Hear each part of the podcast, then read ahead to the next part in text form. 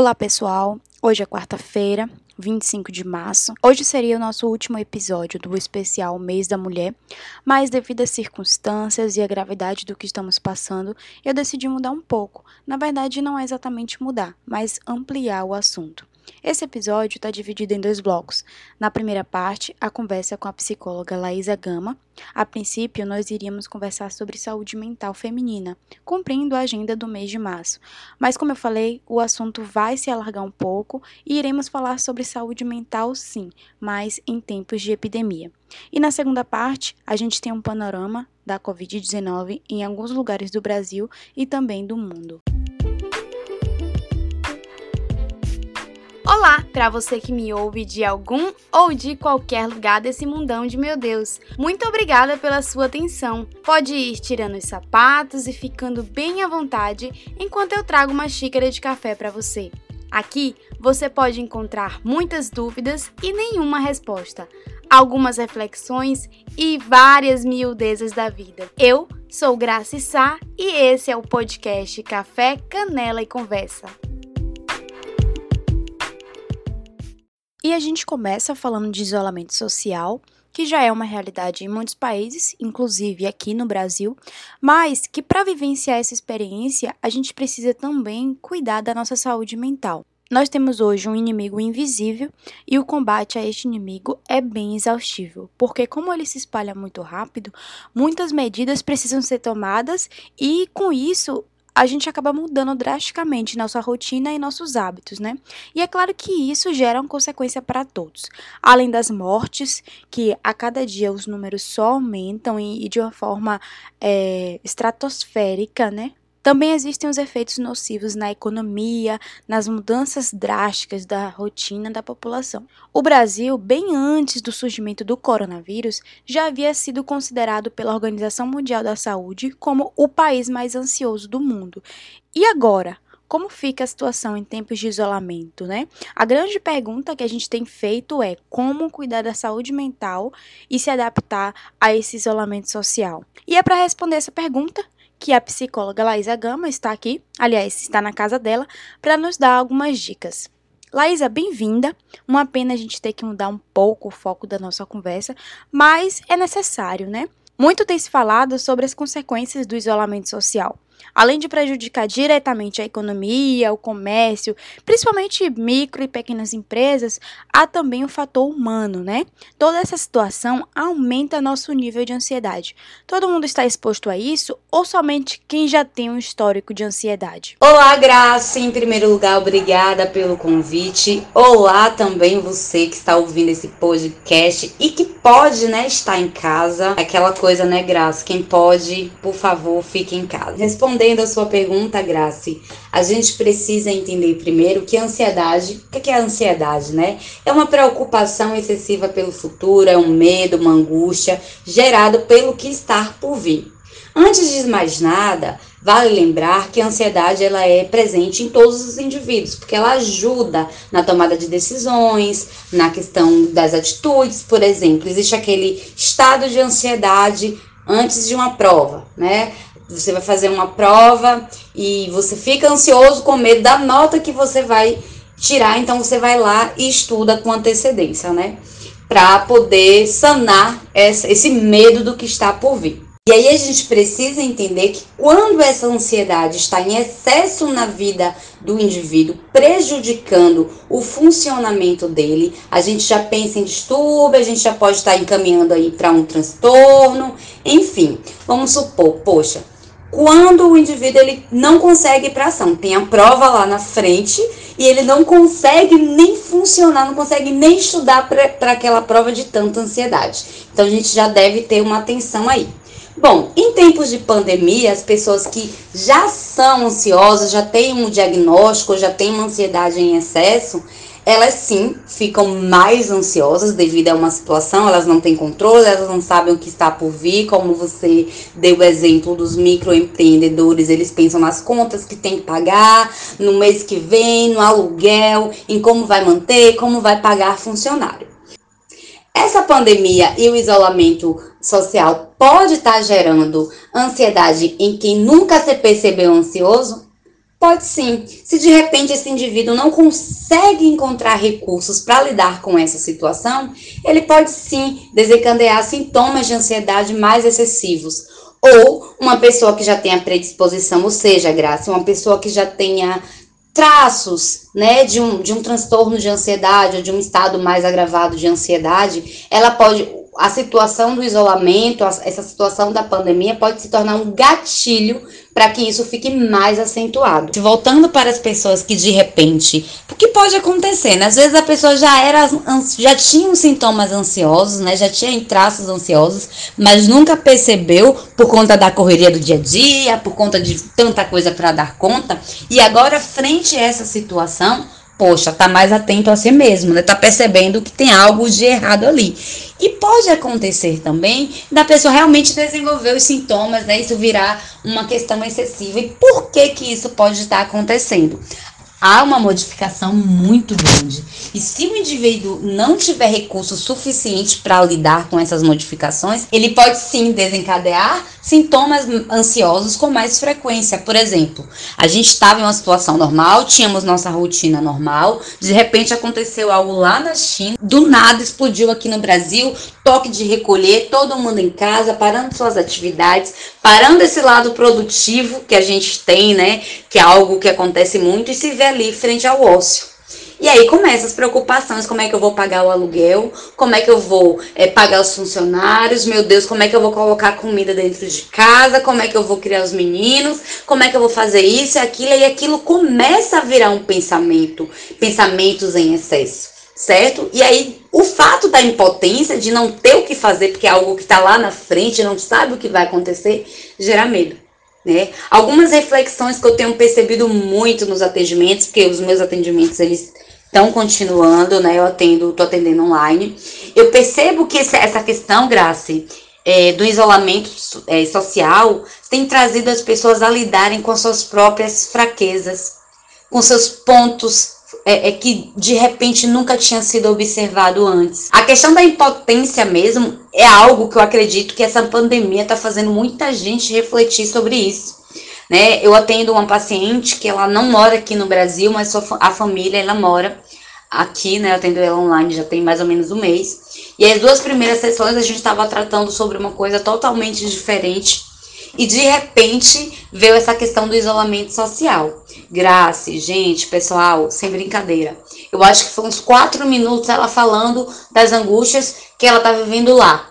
Sabe? Da questão de como é, é as coisas lá modificaram no país que ela mora, como teve que fechar tudo, só mercado, né? Só farmácia. E, enfim, em como ela estava lidando com isso, a preocupação com o trabalho, e de repente ela começou a falar com, da preocupação com a família aqui. A mãe, os avós, os tios, fulano, ciclano. E aí ela passou metade da sessão falando disso, né? Desse desespero. E aí foi que a gente percebeu que a ansiedade estava voltada, a, ansiedade dela estava voltada com essa questão do, do controle. Esse momento, o isolamento social, ele está trazendo essas reflexões de que a gente não tem controle sobre as situações externas. A gente tem responsabilidade sobre a nossa existência. O que é que você pode fazer? Né? Quais medidas você pode tomar? Olha, eu sei que eu preciso lavar minhas mãos, preciso estar higienizando sempre, passar o álcool em gel, que eu preciso fazer isso, que eu preciso ficar dentro de casa. Mas o outro, ele pode até saber, mas ele não faz. E aí você fica desesperado. Menino, pelo amor de Deus, não faz isso não. Ah, mas eu não sou do grupo de risco. Você não é do grupo de risco, mas convive com pessoas que é do grupo de risco. Então, assim, você reconhecer que você é um ponto na existência do outro né? Porque com, com, com o dia a dia, com a família, né? A mãe tá ali cuidando, a gente tá cuidando de um, cuidando de outro, ajudando um, ajudando o outro, ajudando nossos amigos, as dores dos nossos amigos, e esquecemos das nossas dores, das nossas ansiedades, dos nossos medos, dos nossos anseios. E esse isolamento social tá colocando a gente frente a isso. Ao processo de autoconhecimento e graça e pessoal, eu costumo dizer, eu brinco com meus pacientes, sobre a questão do processo de autoconhecimento, que é algo tão romantizado, né? Tão, ai, vai ser um processo lindo e, e é tão dolorido, né? A você reconhecer que não, você só tem controle sobre a sua existência. Sobre as outras coisas, não. Você orienta, você sensibiliza, você planta a sementinha. Mas é decisão do outro fazer ou não. Então, tudo isso, Grace, vai gerando ansiedade, vai gerando desconforto, vai gerando, meu Deus, e agora eu preciso fazer algo. E aquele, aqueles momentos antes da, do isolamento social, que a gente pedia só um pouquinho de tempo livre para fazer isso, para fazer aquilo, a gente esquece se conectam muito a essas dificuldades existentes, essas novas coisas que estão surgindo. Imagine, pessoal, se essa modificação toda na vida de uma pessoa que nem tinha ansiedade, nem, nem se percebia ansioso, está causando tanto sofrimento. Imagine na vida do ansioso, sabe? Começa o medo de se infeccionar, começa o medo de um parente ser infectado, de alguém que ele ama ser infectado, e ele começa a ter pensamentos catastróficos, ele só vai pensar no pior. Eu costumo dizer que os pensamentos dos, dos ansiosos, eles são pensamentos irreais, porque ele sempre vai pensar lá no futuro, a ansiedade do futuro vai fazer com que ele pense nas piores possibilidades possíveis. Sabe? É, encher a cabeça do indivíduo, ele não consegue relaxar, ele não consegue produzir. Sabe aquelas dicas que a gente dá? Seja produtivo, não, não, não, ele não consegue, não tem espaço para que ele é, é, desenvolva. Entende? Então as diferenças, graças de quem tem ansiedade, de quem não tem, de quem desenvolve, é na forma que ela se apresenta durante o isolamento social. Uma pessoa que de repente não tem esse, essa característica de ansiedade, ele vai se preocupar com a coisa que está aqui, que está aqui fora, né? O negócio dele. Uma pessoa que tem uma ansiedade já diagnosticada, ela vai pensar na morte, ela vai pensar no, no parente dele, ele vai pensar alguém que está lá em outro estado, que, que lá a situação está mais precária. Então é mais ou menos assim que vai se apresentando, sabe, gente? Faz sentido para vocês? E assim, Lai, o que nós podemos fazer para amenizar os sintomas dessa ansiedade, né? E tentar viver de uma maneira mais saudável durante esse período. Eu vejo, eu percebi que muitas pessoas têm têm tido a preocupação de se manter ocupado, mas daí algumas dicas pra gente, para viver esse momento de uma forma mais saudável e equilibrada. Bom, em terapia, é claro que a gente trabalha com figura e fundo. No meu caso, porque eu, é, eu uso da Gestalt terapia, que é uma abordagem é, da psicologia, para atender os meus pacientes. O que é, que é isso, figura e fundo? Figura, a gente pensa a figura como tudo aquilo que a gente consegue perceber, que a gente consegue ver, que a gente sente no aqui e agora, sabe? Então, por exemplo, a ansiedade. Isso em terapia, tá, pessoal? O fundo, ele vai ser a causa, ele vai ser a origem, a raiz do problema, digamos assim. É ele quem dá base para essa figura que a gente percebe. Então, em terapia, a gente faz esse processo é, do fundo até chegar na figura. Como a gente está em um estado né, de, de precisar realmente a, a acalmar, né, ajudar essas pessoas, abraçar virtualmente, acolher, no sentido de: olha, você não está sozinho. Né, a gente procura então dar dicas mais diretivas que ele tente fazer para amenizar esses sintomas. Então vamos pensar na pessoa que tem um transtorno, né? Uma pessoa, você que está ouvindo esse áudio, que já é diagnosticado, que tem traços muito fortes de algum transtorno de ansiedade, né? Que sua ansiedade realmente é, você percebe que ela implica no seu funcionamento. É, vamos pensar o seguinte: é, a primeira dica em uma folha de papel ou no seu celular. Relacione o que está no seu controle e o que não está. Você vai lá, escreve tudo direitinho. O fato de você escrever é, ajuda na sua percepção e processamento da informação. Porque como o pensamento ansioso ele é um turbilhão, às vezes você não sabe nem direito o que é que está pensando. Então, o fato de você escrever, você vai conseguir visualizar. O que é do seu controle é aquilo que você pode fazer. O que não é do seu controle, olha, já não é mais responsabilidade sua. Você precisa compreender e processar isso. Outra coisa é pensar que os pensamentos ansiosos são como os balões. Por quê? Como eu falei anteriormente, os, os pensamentos ansiosos são muito irreais. Porque você nem sabe o que vai acontecer, mas na sua cabecinha já tem um resultado. Olha, vai ser assim assim, vai morrer, o velório vai ser assim. Enfim, são coisas bem drásticas mesmo. Então você pense ele como os balões. Quando ele chegar, tá aqui, passou, solta, deixe ir. Não tem nada que você possa fazer no momento. O que você pode fazer, você já colocou lá naquela listazinha, lembra? Então, é, é você deixar que os pensamentos vão embora. A meditação agora é para todo mundo, certo? Para todo mundo, quem se percebeu ansioso agora, quem tem, sabe que está ansioso por conta dessa situação. A meditação, ela já tem, já tem estudos, né, que comprovam a eficácia na intervenção de, de transtornos de ansiedade, de depressão, enfim. Por quê? Porque a ansiedade, ela gera um descompasso na respiração do indivíduo. Né? Ele respira com mais rapidez, ele não tem um controle, e a nossa respiração é como se fosse nossa âncora. A meditação incentiva você a prestar atenção nessa respiração e diminuir o ritmo dela até que ela se normalize. Você se torna mais presente daquele momento, se torna mais consciente, consegue perceber as suas sensações, sabe? Consegue entender é, o que está acontecendo com você e aí você consegue processar o que é e o que não é mesmo do seu controle. A questão de evitar o, bomba o bombardeio de informações. Logo no começo eu percebi que os grupos que eu participava e eu, tá? Inclusive eu, não tinha outro assunto, só mandando é, as notícias acerca do, dos eventos em outros países que não tá nem no meu controle. Sabe aquela coisa, aquela tensão. E eu percebi que isso estava me deixando ansiosa. E eu percebo que isso tem deixado os meus pacientes mais ansiosos também. Então, evite ficar o dia inteiro é, lendo notícias, acompanhando ao vivo. Enfim, reserve um horário, né, no final do dia, para você ler uma notícia, se atualizar das informações, saber as medidas necessárias, saber o que está acontecendo, principalmente na sua cidade. E pronto. Como essa questão aí de não poder estar tá indo às ruas, não poder estar tá indo trabalhar, muitos estão tá adquirindo aí, então muitos estão adquirindo aí o home office, né? Então assim existem é, funções que são mais livres né? Que não tem horário marcado.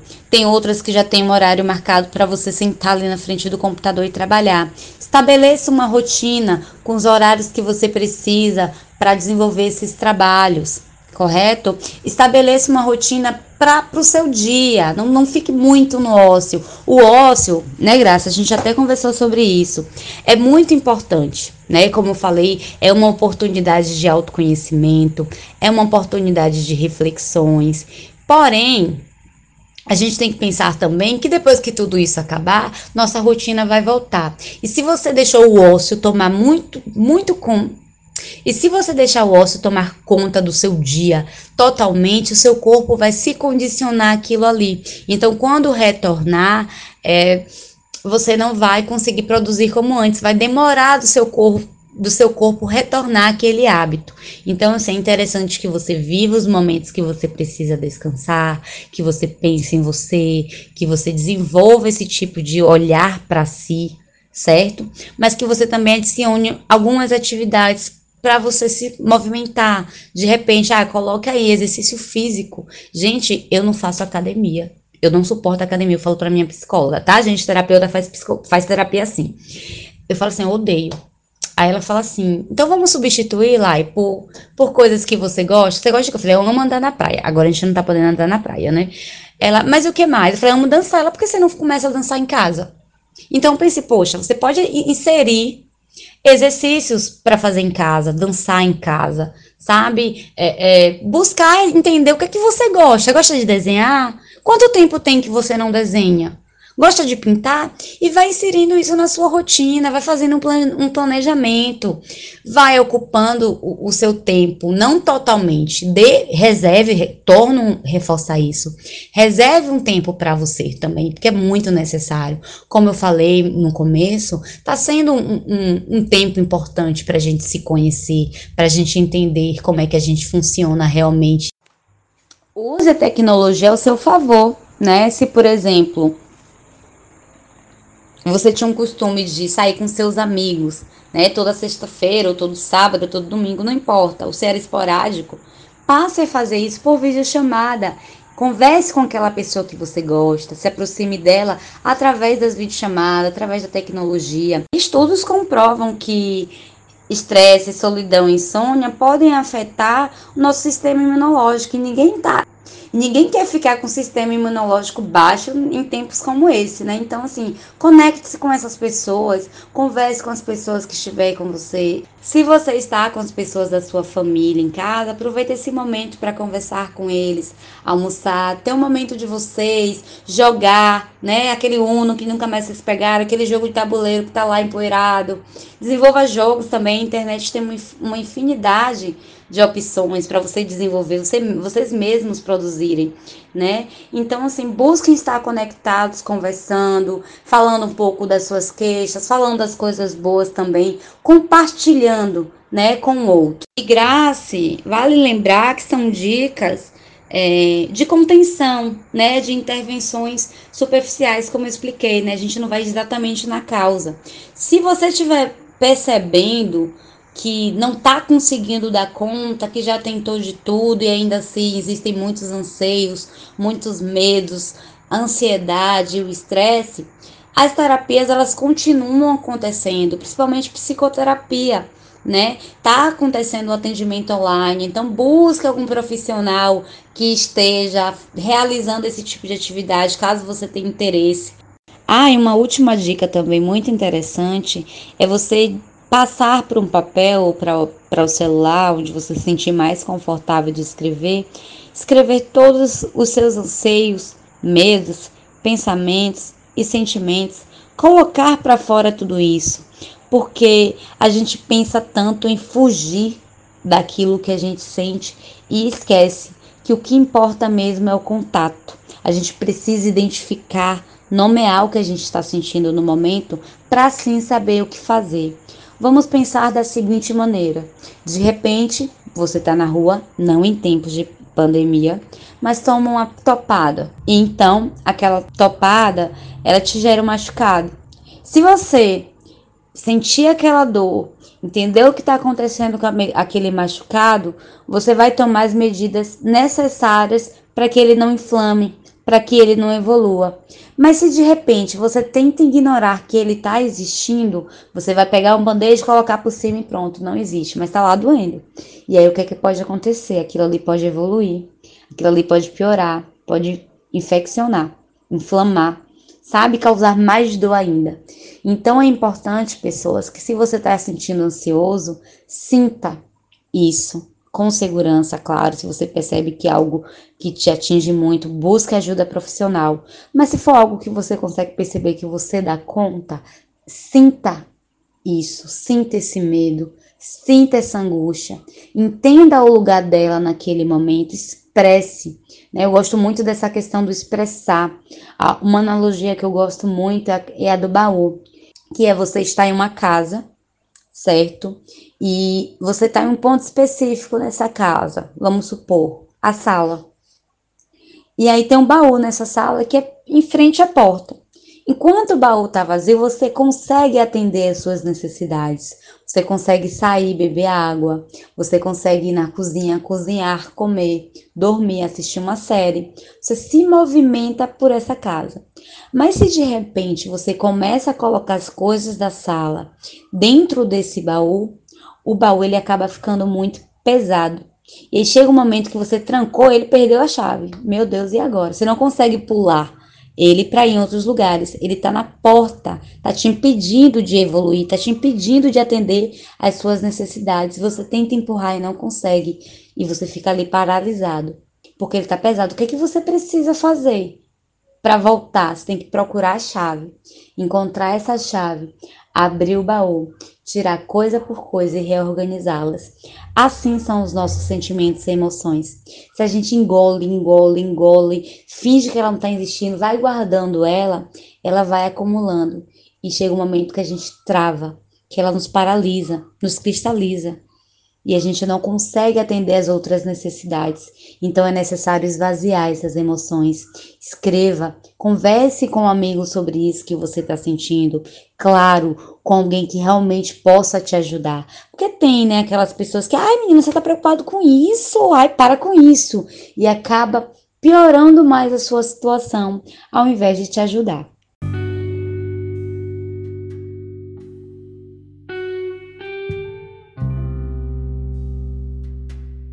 Bom, o prazer foi meu, Grace. Muito obrigada pelo convite, pela oportunidade. Claro que a gente queria falar mais e mais e mais, porque é um assunto tão extenso. E por conta do que eu comentei por aqui, né? Que existem aí as, as individualidades, as particularidades, a subjetividade de cada um. Tem até um meme que fala que se o psicólogo ele não falar sobre subjetividade nem um minuto, ele, ele explode. Mas é um, uma verdade, né? A gente precisa sempre estar atento a cada um dentro de seu contexto e de sua realidade. Gostaria de ressaltar que os meus atendimentos eles continuam, mas claro, na modalidade online. O meu Instagram é @psi.laisagama com Z. Sigam lá, qualquer dúvida pode entrar em contato, estou à disposição de todos. Um grande beijo e até uma próxima!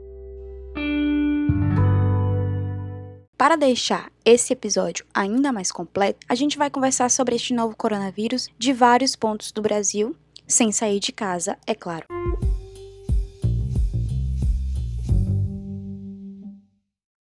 De São Paulo, falo com a gente Murilo Simon e Narda Almeida. Murilo, eu vou começar por você, porque você é sempre o mais ansioso.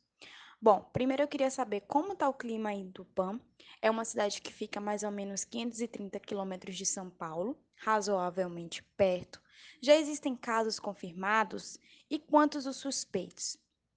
Essa semana você fez uma live para tratar das fake news, né, que envolvem o corona. Mas para quem não viu a sua live, é, conta aí para a gente um pouquinho como a gente pode identificar se uma notícia é falsa ou uma informação é fake. Olá, Graça, olá você também que nos ouve por meio desse podcast Café, Canela e Conversa. Motivo de muita alegria nos encontrarmos por aqui. Graça, fica aqui a minha gratidão e o meu muito obrigado por me convidar a estar participando desse episódio. Gostaria de me apresentar, me chamo Murilo, sou do interior de Mato Grosso, atualmente resido aqui em Tupã, no interior de São Paulo há mais de cinco anos. Sou formado em jornalismo pela Universidade Federal do Mato Grosso e trabalho no ramo da comunicação organizacional. Aqui em Tupã, o clima também não poderia ser diferente. O clima é de tensão, o clima é de pânico, o clima é de medo, o clima é de incerteza, enfim, são várias emoções que movem é, as pessoas, que movem as empresas, que movem toda a cidade de Tupã. Subiu essa semana para sete pessoas suspeitas com o coronavírus aqui em Tupã. Né? Essa informação foi noticiada aqui na imprensa local, são informações oficiais da prefeitura, da Secretaria de Saúde aqui da cidade. Cabe ressaltar que em Tupã, duas pessoas na semana passada fizeram o teste por meio de uma clínica particular, mas testaram negativos com relação ao Covid-19, ao coronavírus. Então, não estão incluídos nas estatísticas oficiais do município. Os exames aqui estão sendo coletados e enviados para o Instituto Adolfo Lutz e não há previsão de quando sairão os resultados desses exames. Então é isso que tem causado ainda mais pânico aqui nas pessoas, ainda mais é, o sentimento de incerteza, né? As pessoas comentando nas redes sociais. É, cadê os resultados dos exames? Enfim, a gente quer saber, tem ou não tem pessoas infectadas no município de Tupã? Então acaba gerando essa incerteza e causando um pouco mais de pânico. Falando um pouquinho mais sobre o clima aqui de Tupã, é, o poder executivo tem tomado providências é, conforme está ao seu alcance. Nessa semana, o prefeito declarou estado de emergência aqui em Tupã e ele declarou esse estado de emergência justamente para facilitar a tomada de medidas para reduzir os efeitos da possível chegada do coronavírus aqui em Tupã. O decreto autoriza a dispensa de licitação para aquisição de bens e serviços destinados ao enfrentamento da emergência, suspende o atendimento ao público no passo municipal por, pra, por prazo indeterminado e fecha totalmente o terminal rodoviário aqui da cidade. Então, o que a gente percebe aqui no município é que o poder executivo né, tem tomado medidas, assim também o poder legislativo adiou as sessões devido ao coronavírus. Os vereadores, no entanto, eles ficam sobre aviso para eventuais sessões extraordinárias ou alterações nas datas das sessões extraordinárias. Uma das medidas também aqui muito interessante na cidade, Graça, foi que as praças elas foram interditadas. Então a prefeitura, com toda a sua equipe, secretários, eles interditaram as praças para que se evite aglomerações, até porque aqui existem muitas praças que são pontos né, de, de encontros, pontos de rodas de amigos, e elas ficam bem movimentadas. Então, evitando toda essa aglomeração, que são uma das medidas né, do Ministério da Saúde, a prefeitura então tomou essa iniciativa. Aqui também né, o prefeito é, decretou que academias, salões de festas fossem fechados, bem como bares, né, e restaurantes, lanchonetes e feiras livres é, modificassem o seu sistema de serviço. Então, aqui como em outras cidades aqui do estado de São Paulo, inclusive, Tupã também tem adotado diversas medidas e diversos meios para se prevenir e evitar a disseminação do vírus do Covid-19. Graça, você me perguntou com relação a fake news. Inclusive, realmente, eu fiz uma live na minha rede social, é, foi muito bacana, o pessoal interagiu, é, muita gente pôde receber orientações, comentar. E eu, uma das coisas que, primeiramente, eu queria deixar aqui: se você teve dúvida, se você não sabe se aquela informação é verdadeira, não compartilhe, não passe adiante. Nós somos responsáveis por aquilo que a gente compartilha. As fake news, elas desinformam, confundem o leitor, provocam excesso de informação, tiram o foco da atual situação que nós estamos vivendo, confundem as pessoas. E muito mais do que isso, essas notícias falsas, elas colocam em risco ainda mais a nossa saúde e não contribuem com a situação delicada que nós estamos passando. E o que nós temos visto são as redes sendo inundadas com esse tipo de mensagem. E com essa quantidade de informação que circula, às vezes é difícil separar o que é verdadeiro e confiável do que não é. Então, eu gostaria mais uma vez de afirmar para você: cuidado com as fake news, tá? Atualmente, nós temos jornalistas fake checkers que estão na linha de frente desse avalanche de desinformação, né? Para quê? Para que desmascarem essas notícias falsas e mostrem o que realmente é verdade, para barrar esse fluxo de, de, desinformação. Na situação que nós estamos vivendo, inclusive o Ministério da Saúde, ele está nesse combate. Nós temos agências aqui no Brasil que também estão nesse combate.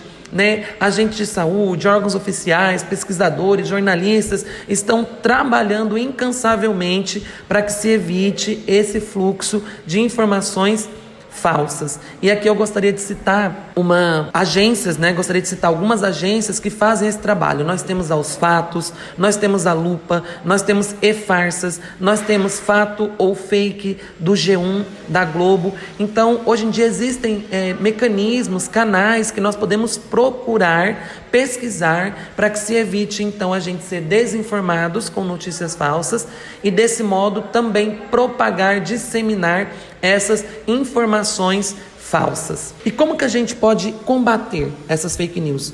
Um dos combates, e eu acho que super necessário, é a gente acessar canais oficiais, busque canais oficiais, vejam se os meios todos estão divulgando aquela informação, aquela notícia.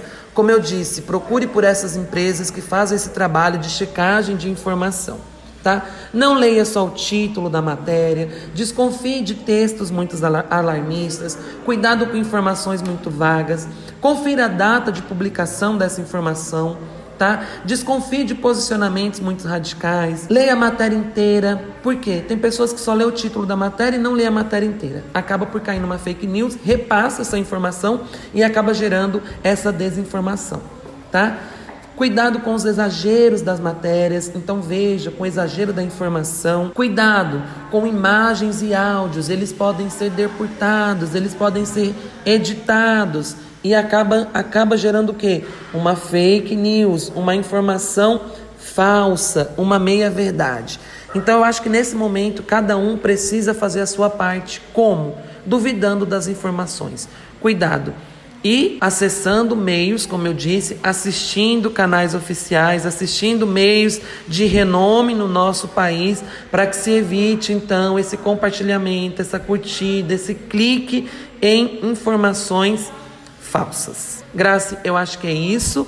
né, que você perguntou. Infelizmente estamos também tendo que combater essas desinformações, essas falsas informações, inclusive essas falsas informações trazem receitas milagrosas, trazem teorias da, da conspiração, trazem áudio de médicos, enfim, que muitas vezes nem foram eles que gravaram.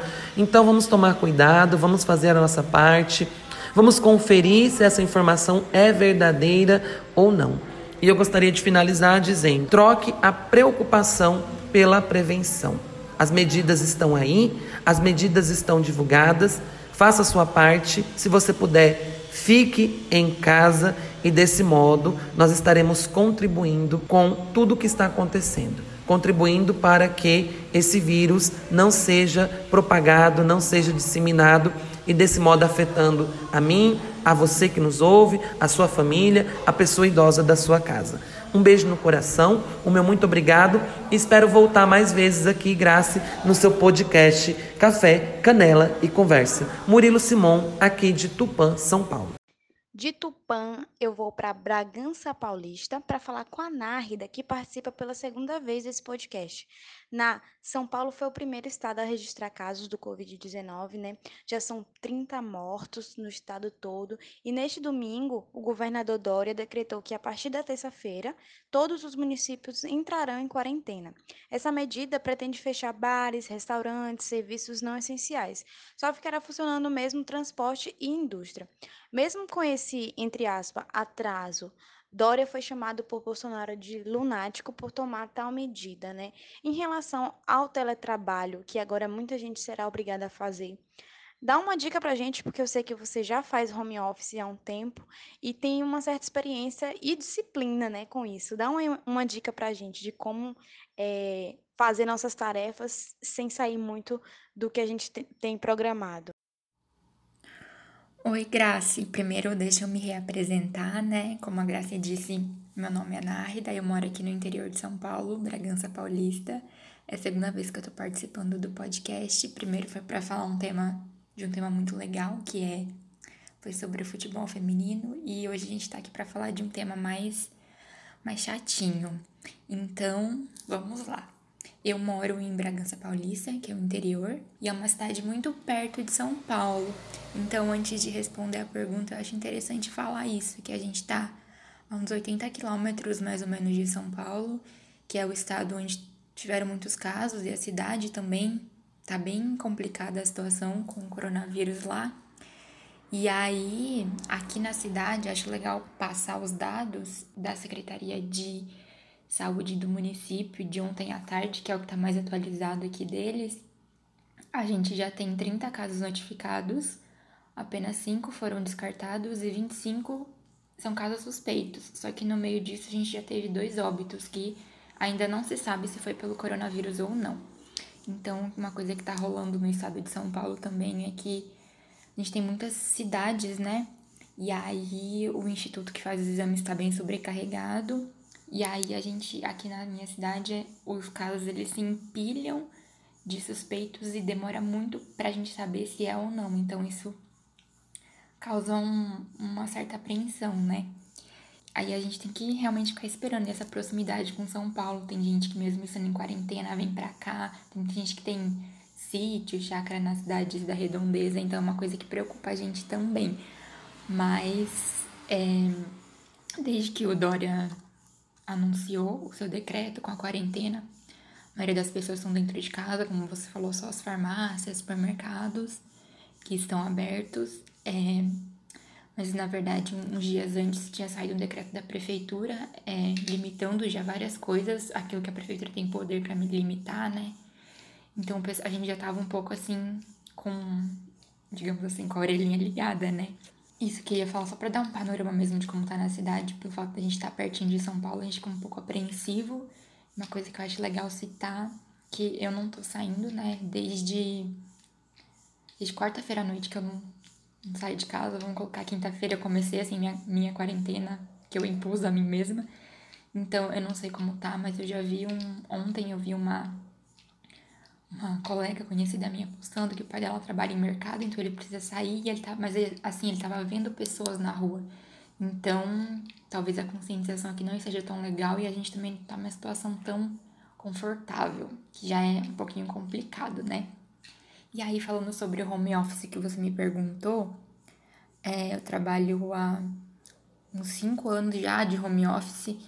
Eu faço produção de conteúdo nessa área de nutrição e fitness, porém agora, como por conta do coronavírus, foi um, uma pauta que tomou muito a gente, porque por mais que seja um assunto adjacente, assim, a gente não pode ignorar, né? Porque tá todo mundo falando, então a gente precisa trazer isso para as pessoas que consomem o nosso conteúdo, elas estão atrás disso, então acabou mudando um pouquinho.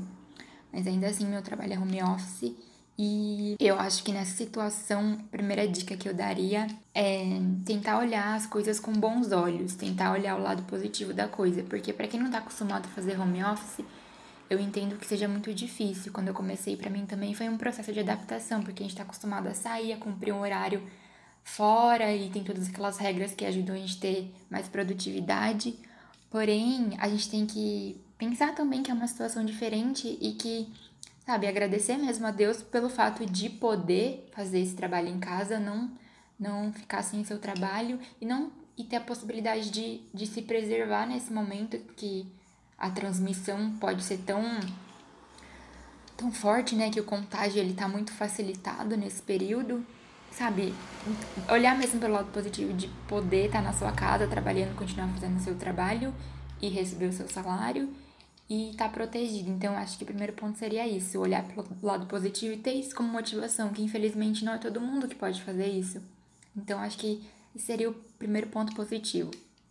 Primeira dica, aliás. A outra dica que eu daria é realmente tentar ter essa disciplina, porque eu lembro quando eu comecei a fazer home office, tipo, eu acordava a hora que eu queria, só que aí eu precisava ficar às vezes até 9, 10 da noite trabalhando, e aí isso começou a se tornar cansativo. E aí por conta disso que eu estabeleci horários para mim. Hoje eu acordo, geralmente acordo umas 7 e meia, começo meu trabalho umas 8 e meia e vou até umas 6, 6 e pouco.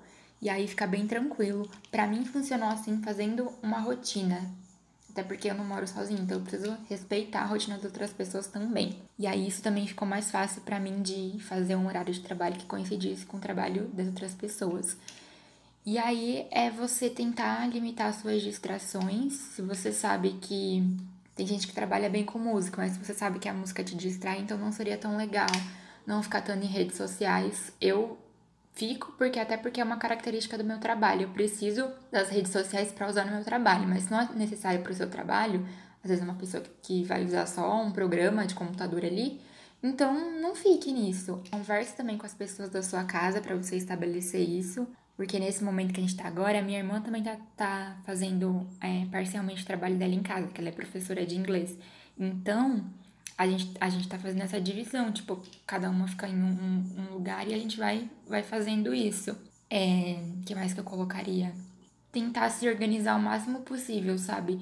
Fazer aquela coisa de fazer listinha de tarefas, tudo que você tem que fazer e ir preenchendo. Manter uma boa comunicação com o seu chefe, com as pessoas do seu trabalho, para ver como é que está funcionando.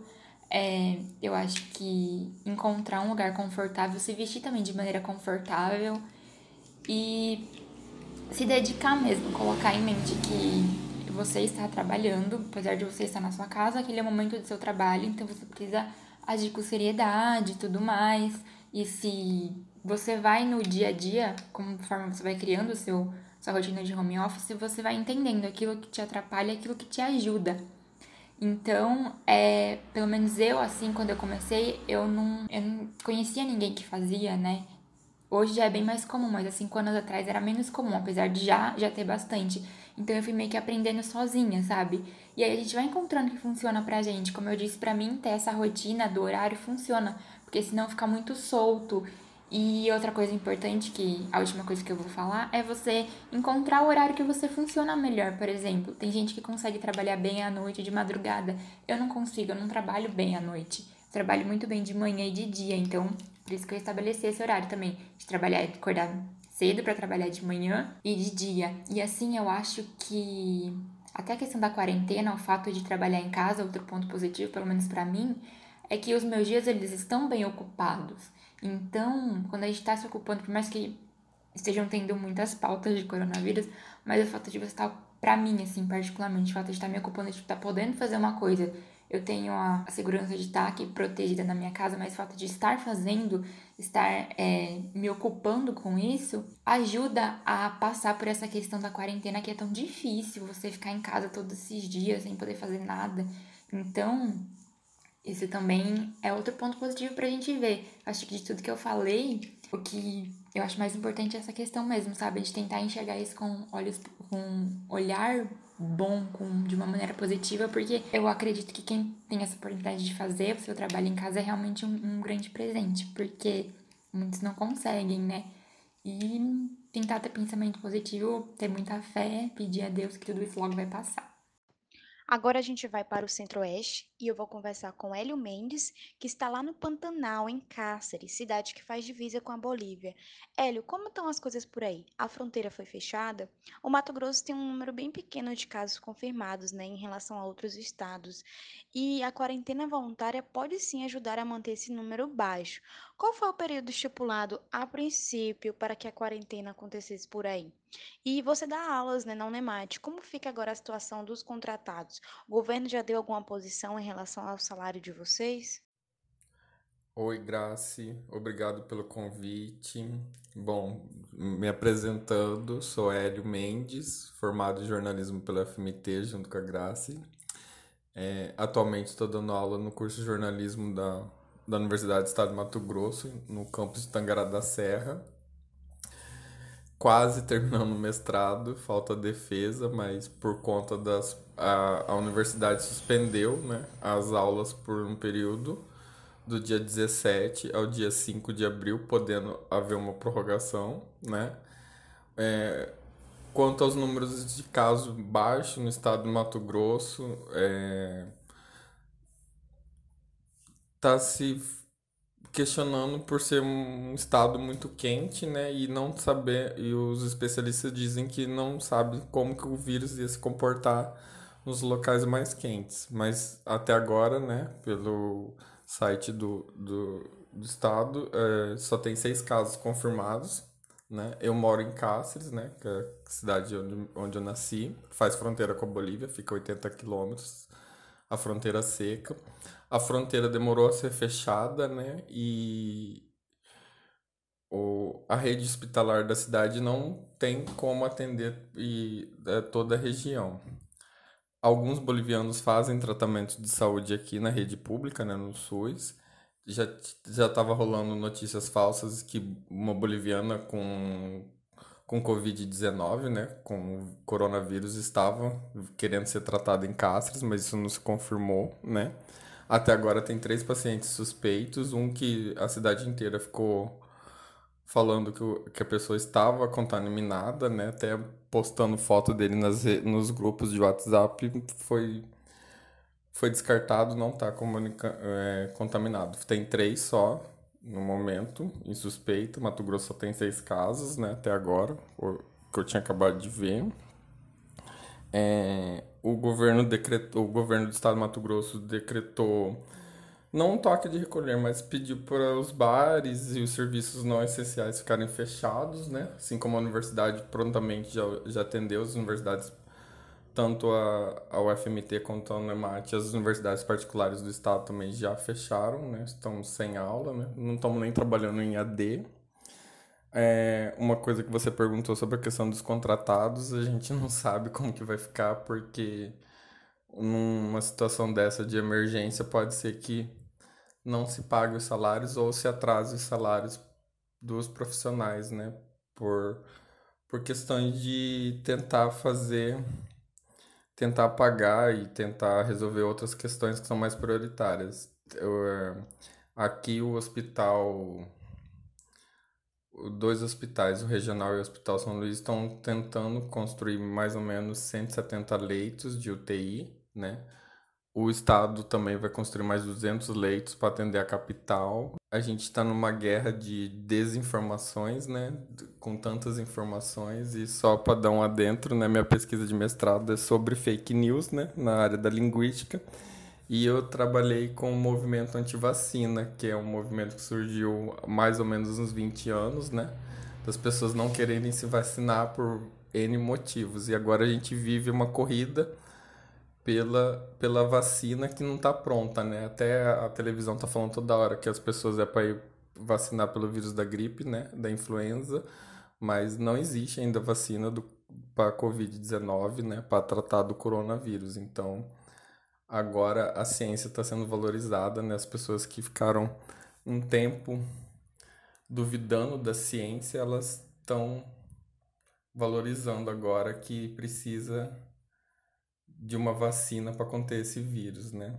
Bom, eu acho que é essas informações que eu podia passar no momento. Obrigado pelo convite e até mais.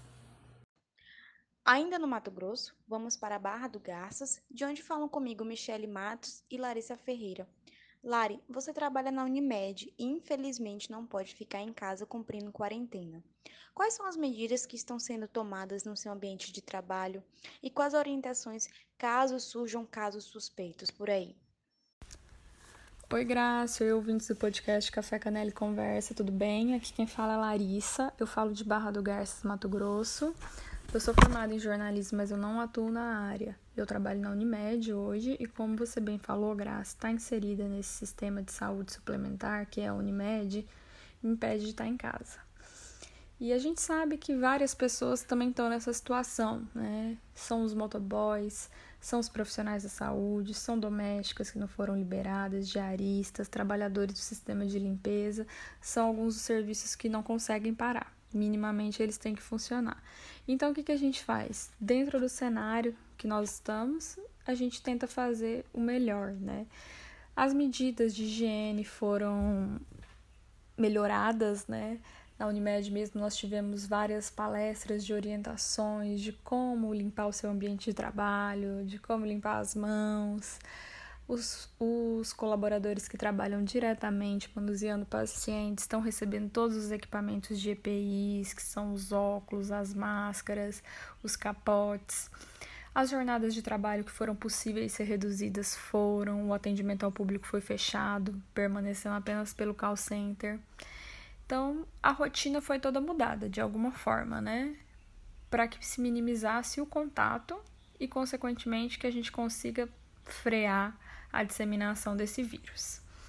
Quanto aos casos suspeitos, a gente não consegue confirmar a quantidade aqui. O que eu sei, né, pelo menos do sistema de saúde privado, é que existe uma dificuldade muito grande em adquirir esses testes. Os laboratórios fabricantes estão em falta. O mundo todo quer, né? E a gente não consegue adquirir. Então existe um burburinho na cidade, ainda mais aqui por se tratar de uma cidade pequena, né? Quando tem alguém que suspeita, que chega na UPA, que chega no hospital particular, a cidade inteira logo já fica sabendo e já começa aquele, aquela movimentação. Mas essas pessoas estão sendo dispensadas. Então a gente não sabe se realmente elas estão sendo dispensadas porque não se enquadram no, no, no vírus ou se é por falta de teste.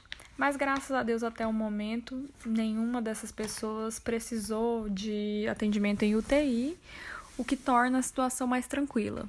Mas a gente continua né, pedindo para que todo mundo se mantenha o mais dentro de casa possível, o mais isolado possível, para que a gente consiga conter esse vírus, porque nós sabemos que a nossa região é uma região muito precária quanto à infraestrutura para a saúde e se muitas pessoas vierem a precisar, realmente vamos ter um colapso. Realmente aqui não tem como aguentar isso. Gente, vamos se cuidar e se Deus quiser, logo, logo tudo isso vai passar. Michele, Barra, embora seja uma cidade mato-grossense, faz divisa com o estado do Goiás, né? Para quem não conhece, é uma cidade que fica na divisa entre Mato Grosso e Goiás, dividido por duas pontes sobre o rio Garças e Araguaia. E você sabe, Michele, se alguma medida foi tomada em relação a essas viagens interestaduais? Eu nem sei se pode ser considerada, né, viagens interestaduais. E outra pergunta que eu tenho para você é: como você conseguiu convencer seu pai, que é o seu bagaceira, a não ir trabalhar durante essa quarentena? Olá, Graça e ouvintes do Café Canela e Conversa. É um prazer participar.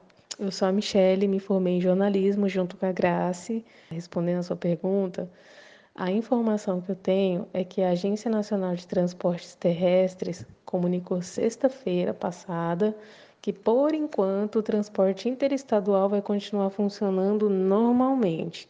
mas seguindo todo um, um protocolo de higienização dos veículos. Se pede até que mantenha as janelas abertas. No caso dos idosos, é importante evitar viajar em horários de pico, mas assim, a recomendação mesmo é que ninguém viaje, a não ser que seja estritamente necessário, como em caso de doenças, exames, cirurgias. Em relação às viagens a nível intermunicipal, o governo do estado de Mato Grosso decretou também na sexta-feira, dia 20, a proibição do transporte coletivo rodoviário. Então, nisso ficam suspensas viagens de vans e ônibus entre várias cidades do estado. Nem todas as cidades, mas, por exemplo, aqui em Barra, São Félix do Araguaia, Cáceres, Tangará da Serra, Sinop, se encaixam nessa medida. Graça, como eu consegui convencer meu pai de ficar em casa? Olha, não deu muito trabalho, porque meu pai é bem ciente que faz parte da zona de risco, né? Ele tem mais de 70 anos e é hipertenso. Aqui em casa a gente já está tendo todos os cuidados necessários, lavando as mãos, higienizando tudo certinho, enfim. Quero até frisar aqui para você que está ouvindo, se puder, fique em casa, cuide de você, da sua mãe, do seu pai, dos seus avós, porque logo tudo isso vai passar. Um grande abraço virtual. E aí a gente vai aproveitar que já tá na divisa, então vamos pro Goiás, vamos pra Goiânia e eu vou falar com Josi. Josi que participou do último episódio do Café Canela e Conversa. Josi, me conta aí como tá o quadro do Covid-19 por aí. Imagino que com criança em, ca em, casa, vocês estão tendo que se rebolar né, nas atividades. Me conta aí o que, é que vocês têm feito para passar esse tempo, como que tá a situação por aí em Goiânia. Olá, ouvintes do Café Canela Conversa. Aqui é Josiele Falcão, eu sou jornalista formada pela Universidade Federal do Mato Grosso e falo aqui do estado de Goiás, mais precisamente da cidade de Goiânia. Vou falar um pouquinho aqui com vocês sobre a realidade que nós estamos vivendo diante da nossa quarentena, diante da, da crise do Covid-19, né? Bem, o estado de Goiás é governado por um médico e ele, na semana passada, na última terça-feira, baixou um decreto, né? Já pedindo para que os comércios fechassem, shoppings e comércios populares de rua, deixando apenas ah, os comércios de necessidade básicas. Então, desde então, nós estamos já com as ruas bem ah, sem movimentação. É, o transporte público parou ontem, ontem à noite, né? É, nós temos mesmo basicamente os supermercados funcionando em horários diferentes e alternados, porque a maioria das, das pessoas que trabalham nesses supermercados, elas dependem do transporte público para ir para o trabalho, né? Então, assim, é, o nosso isolamento social ele começou mesmo através de um decreto do governador, ainda quando os nossos números não eram números tão alarmantes quanto do Sudeste. É, a gente tinha aqui cerca de oito ou nove casos confirmados quando ele baixou esse decreto, né, pedindo mesmo isolamento social. Então, assim, é, eu, o que eu penso que, de uma certa forma, surgiu efeito, porque nosso último caso de Covid-19 confirmado foi no último domingo, nós estamos com 21 casos confirmados a nosso, nosso gráfico começa a baixar aqui no estado, né? O, tanto o número de pessoas que têm procurado o sistema de saúde com suspeita, quanto os casos de pessoas com o Covid têm abaixado. Nosso gráfico tem sim achatado, né? Então, nosso estado já tem aqui o que comemorar. Agora, sobre a minha realidade, sobre a minha quarentena em casa, é, minha filha tá assim, um, um, pouco ansiosa, eu acho que é a realidade de todo mundo, né? Ela é uma criança, ficar em casa para ela é difícil, a rotina dela de escola, de conviver com os amigos, né? Tudo tem mudado para ela. É, o que a gente tem tentado fazer é atividades extras que a gente não fazia nos dias comuns, como pintura com tintas, atividades com massinha, quebra-cabeça, e outras coisas mesmo, atividades físicas como músicas. É... Então, assim, preencher o tempo dela com atividades que sejam prazerosas. A escola onde ela estuda também tem feito um bloco de atividades, tem mandado pro, pelo WhatsApp para os pais, né? E a gente tem feito com ela essas atividades. As professoras de balé e de capoeira também têm repetido isso, têm mandado atividades e exercícios para a gente repetir em casa. Então, assim, ficar em casa é difícil, mas eu, eu vejo que é o essencial, E para ela que é uma criança, ela não entende o que acontece, o contexto geral, né? Ela só entende que não pode sair de casa, que os cuidados com o nosso gente têm redobrado, mas ela tem se comportado bem, em geral. É, agora a gente espera que tudo isso possa se normalizar. O estado de Goiás é um grande polo de comércio têxtil, o que está fechado desde a última quinta-feira, que é uma região bem conhecida, a região da Avenida 44, que movimenta, nossa, movimenta muito dinheiro semanalmente por mês. Então, assim, claro que eu acho que o arrombo no comércio vai ser grande em todos os lugares, em todos os estados. É que o estado de Goiás é, é, é o que produz muitas roupas para outros estados do Nordeste, até mesmo pelo Centro-Oeste. E então, assim, não tem tido essa movimentação mais precisamente no comércio. É, o, o, o decreto do governador foi bem criticado, porque ele decidiu mesmo baixar esse decreto e fechar os comércios quando os nossos números eram baixíssimos. Mas ele realmente tem que comemorar, porque a gente já está já tá surtindo efeito. E nós estamos agora aguardando a cena dos, dos próximos capítulos para que as coisas possam se normalizar e na expectativa para que o Brasil sofra o mínimo possível com esse vírus. Um grande abraço para vocês e até breve. O Brasil é o país latino-americano que registra mais infecções por coronavírus. Ao menos 172 municípios brasileiros já registraram casos da doença. A maior concentração é na região sul do país, que tem 63 cidades com registros. Franciele Amorim fala com a gente de Curitiba. Oi, Graça. A gente aqui no, no sul, né, tá preocupada, assim como no geral acredito que as pessoas estão, porque é tudo muito novo e as informações chegam a todo momento, assim. É muita coisa diferente para a gente assimilar e fica aquele medo, aquela angústia. Mas aqui no, na região e aqui no estado do Paraná, pelo menos pelo que eu vejo, as medidas estão sendo tomadas mesmo de forma eficaz, embora a gente dependa de muitas outras questões, né, de bom senso das pessoas, da, da própria população, mas no geral eu vejo que as medidas estão sendo tomadas, né. Do dia 12 para cá, inclusive, muita coisa mudou, já estava mudando, e da semana passada para hoje, mais ainda, que foi quando acho que o Brasil todo começou a se envolver mais no, na situação do coronavírus, né? Então, aqui no Paraná, hoje, já são 1.844 casos suspeitos. Se eu não me engano, a última atualização que eu vi, já tinham 70 confirmados aqui no estado, sendo que 40 desses casos são aqui de Curitiba. Então, a gente já fica mais alerta ainda, né? Levando a quarentena mais a sério e tudo mais. O governo do estado já proibiu alguns ônibus de outros estados mais afetados de, de, de chegarem aqui.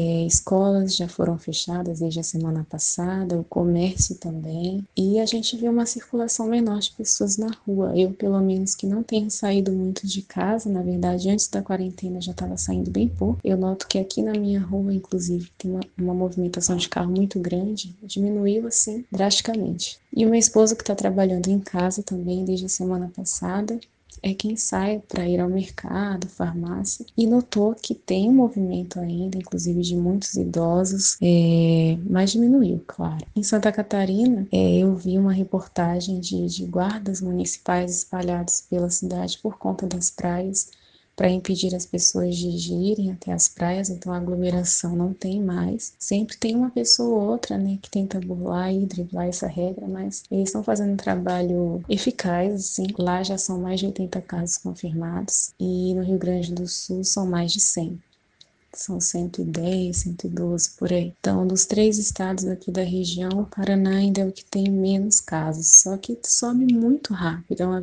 uma velocidade muito grande. Então, ontem eram 60 aqui, hoje já são 70, e aí a gente fica angustiado, de mãos atadas e tentando fazer a nossa parte, né? Eu achei, eu continuo achando que de tudo que eu tenho acompanhado aqui no nosso país, a região tem tido um trabalho bom em relação às medidas que o governo tem tomado para tentar conter essa disseminação né, do vírus.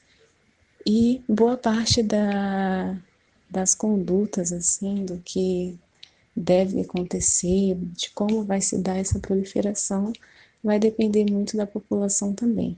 Claro que muita gente não tem para onde correr, é a realidade do Brasil e de, de todo mundo, As pessoas precisam trabalhar, muitas delas não têm como ficar em casa, mas mesmo com a quarentena e a diminuição das pessoas na rua, os casos só crescem. Então aqui não é diferente. Né? Eu acho que para a gente bater Santa Catarina e Rio Grande do Sul não vai demorar muito, infelizmente. O bom de sermos uma aldeia global e digitalizada é que nos é permitido falar com quem a gente quiser a qualquer momento, né? E em qualquer lugar do mundo. Da Alemanha, eu também falo com Cleia, que mora lá há mais de 10 anos e nos traz algumas informações sobre o Covid-19. Oi, Graça, boa noite. Aqui agora são 22h45. Então, menina, tá sendo muito tenso, né? É, eu moro aqui no noroeste da Alemanha, eu moro na cidade chamada Dortmund, é bem conhecida por causa do Borussia Dortmund. E tá perto de Düsseldorf, tá perto, estamos perto da Bélgica, estou perto da, da Holanda, de Colônia, né? Moro bem perto. E a nossa região foi, tá, foi a mais bem foi, foi mais atingida com o coronavírus porque começou aqui na cidade pertinho, depois durante o carnaval, um casal, alguma coisa assim. Eu não acompanhei muito bem a, a trajetória dessa tragédia, não. Mas atualmente, aqui hoje eu vi na, na televisão, no jornal, o total é de 31 mil pessoas infectadas, 31.991 pessoas infectadas com 149 é, é, mortes. É, na nossa região, é, que foi mais afetada, eu acho que a gente tem 9 mil. Né? Eu vi, a minha cidade tem mais ou menos 600 mil habitantes e a nossa região aqui tem a porcentagem de 0,3%. A Alemanha reagiu muito rápido, né? Então, o governo, as pessoas se sensibilizaram muito rápido, foi muito bom. E eu acredito que morreram muito velhinhos, né? Por quê? Porque a Alemanha tem muitos idosos e eles moram sozinhos, né? Então, é, já com problemas de saúde e tal. Eu não estou por dentro muito bem assim quantas pessoas, assim, qual foi a porcentagem mais. Aqui na minha região morreram duas, duas senhoras, né, de 80 e poucos anos. Já estavam também, já eram bem debilitadas. A, a nossa chanceler, ela teve a, ela teve contato com o médico dela, e o médico dela está infectado. Até hoje, quando eu ouvi no rádio, hoje pela manhã, ela tinha feito o teste e deu negativo. Está na quarentena, né? E aqui logo no começo, quando começou essa, essa loucura, aí teve a, a, o povo comprando papel higiênico. E até hoje ninguém sabe por quê. Foi papel higiênico, macarrão, farinha, não tinha mais é, fermento, né? O povo, o povo ficou louco, enlouqueceu. E hoje, assim, eu trabalho é, na área de saúde eu trabalho atendendo, eu trabalho numa empresa com deficientes físicos e mentais, eu trabalho atendendo de casa em casa, porque eles moram sozinhos. Eu tem dias que eu saio, parece que eu estou numa cidade fantasma, não tem ninguém na rua, pouquíssimas pessoas. Eu já até me assustei um pouco com os jovens, muitos jovens na rua, de um bairro que eu faço, que eu faço atendimento, de um treta, tetraplégico, eita porra. Oh, desculpa aí. E ele, é, e esse bairro tem muitos russos, é, africanos e poloneses. Tinha alguns jovens. É, eu até postei no meu perfil do WhatsApp para ser multado. Assim, e é uma multa muito alta para se encontrar pessoas na rua com mais de três pessoas ou quatro. Acho que a tolerância é de quatro pessoas com um, um afastamento de um metro, eu acho, dois, e tem que usar máscara. Hoje eu fui tomar um café com um amigo meu, um colega de trabalho, e eles, o café é só para levar, né? Assim, pode tomar café, mas no, nos locais, você tem que comprar e sair logo. A multa é de 15 mil, a moça me falou da padaria, e atender e se sentar, não, não, tem, não tem como sentar e tomar café e se divertir. Assim, é tudo muito, muito bem é, censurado mesmo. E é por uma boa causa, né? Então a Alemanha está reagindo muito bem. Ah, na minha cidade, hoje, tomaram a medida assim, preventiva de dois, uh, dois, um posto de saúde só para fazer o teste. E, e tem um leito, uh, tem 200 tem, tinha 100 leitos com é, é, o aparelho, agora são 200. Então, assim, tá bem. tá tranquilo né? E o povo está colaborando. Muitas pessoas não colaboram, mas vai ter, assim, vai ter muita, vai, ter, vai tá, acho que a semana que vem já fech, vai fechar, as portas vão se fechar, de, muitas coisas já fecharam, né? Tudo, quase tudo, tudo. Só está atendendo mesmo o, o, básico. Mercado a gente entra às vezes tem fila, só entra, só pode entrar de três ou quatro. Não, não tá faltando de alimentação, tá, tá tudo controlado. Teve muita morte também nas Bayreuth E teve em Berlim também. Só que é, a foi muito assim, rapidinho a prevenção, né? Eles tiveram uma medida preventiva muito rápida. Mas estamos aqui firmes, né? também está tendo muitos, é, muitos problemas sociais, pessoa, mães, famílias que moram em apartamento pequeno já estão começando a brigar e tal, aquela confusão toda de, de da sociedade mesmo, né? Mas saúde aí para vocês, a gente está tranquila. Eu tenho que trabalhar, né? Eu tô com a voz assim porque eu tenho alergia e às vezes eu tô muito agitada com a minha alergia mas estou me protegendo e vamos pedir a Deus que isso passe logo. E ah, deixa eu falar, eu acabei de ver uma reportagem sobre o Brasil. A mídia aqui alemã, o jornal alemão, fala muito mal, muito, muito mal do Bolsonaro. Assim, chega a ser muito uma coisa assim ridícula. E gostaram muito do panelaço que vocês fizeram aí e vocês estão de parabéns, façam mesmo porque é por uma boa causa e fora Bolsonaro. Beijos. O boletim de ontem da Direção-Geral da Saúde com a situação da epidemia em Portugal dá conta de 30 mortos, 2.362 casos confirmados de coronavírus no país. De lá, recebemos notícias de Daiane Assis. Olá a todos do Café Canela e Conversa. Sou a Daiane e falo de Lisboa, Portugal. Moro aqui há pouco mais de dois anos. Aqui estamos em um estado de emergência foi decretado pelo governo no dia 18. É, inicialmente foram decretados 15 dias, podendo se estender. Só podem circular por vias públicas por motivos de saúde, urgências, razões familiares, tais como assistência a pessoas vulneráveis, idas a supermercados e farmácias, e assim, as farmácias, os supermercados é, restringiram um, um limite de pessoas e formam-se filas ou distribuem senhas, respeitando a distância de dois metros. Aqui foram encerradas aulas de escolas, universidades, creches. Eu tenho andado muito pouco esses dias, tenho saído bem pouco, somente idas a supermercado. E vejo que o comprometimento dos cidadãos com as medidas adotadas é, realmente está funcionando. A gente vê poucas pessoas circulando pelas ruas. vejo que ainda há uma resistência muito, muito grande pelos idosos, as pessoas com mais vejo circulando, mas também muitas vezes por, por falta de, de pessoas que vão ao supermercado e tudo, e eles acabam tendo que se, se impor a isso. Espero que isso tudo passe logo e que Deus nos abençoe.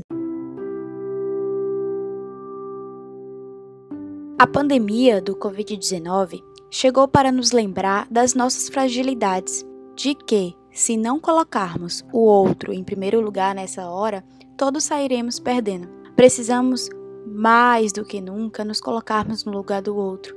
O medo que uma pessoa saudável de 20 e poucos anos sente é muito diferente do medo que um senhor de idade pode estar passando agora. E toda vez que você tomar a decisão de fazer algo que possa aumentar esse contágio, precisa pensar neste senhor e em todas as outras pessoas do grupo de risco, que às vezes pode estar até dentro da sua própria casa. Para você, Talvez seja apenas um resfriado, sim, mas e para seu pai, para sua avó, para seu irmão que tem diabetes, ou para aquela tia que está tratando um câncer? É muito duro ouvir pessoas dizerem que vão morrer alguns, porque quando a gente dá um rosto para esses alguns, pode ser o rosto de alguém que a gente ama. Mas eu quero terminar esse episódio e essa mensagem com uma notícia boa.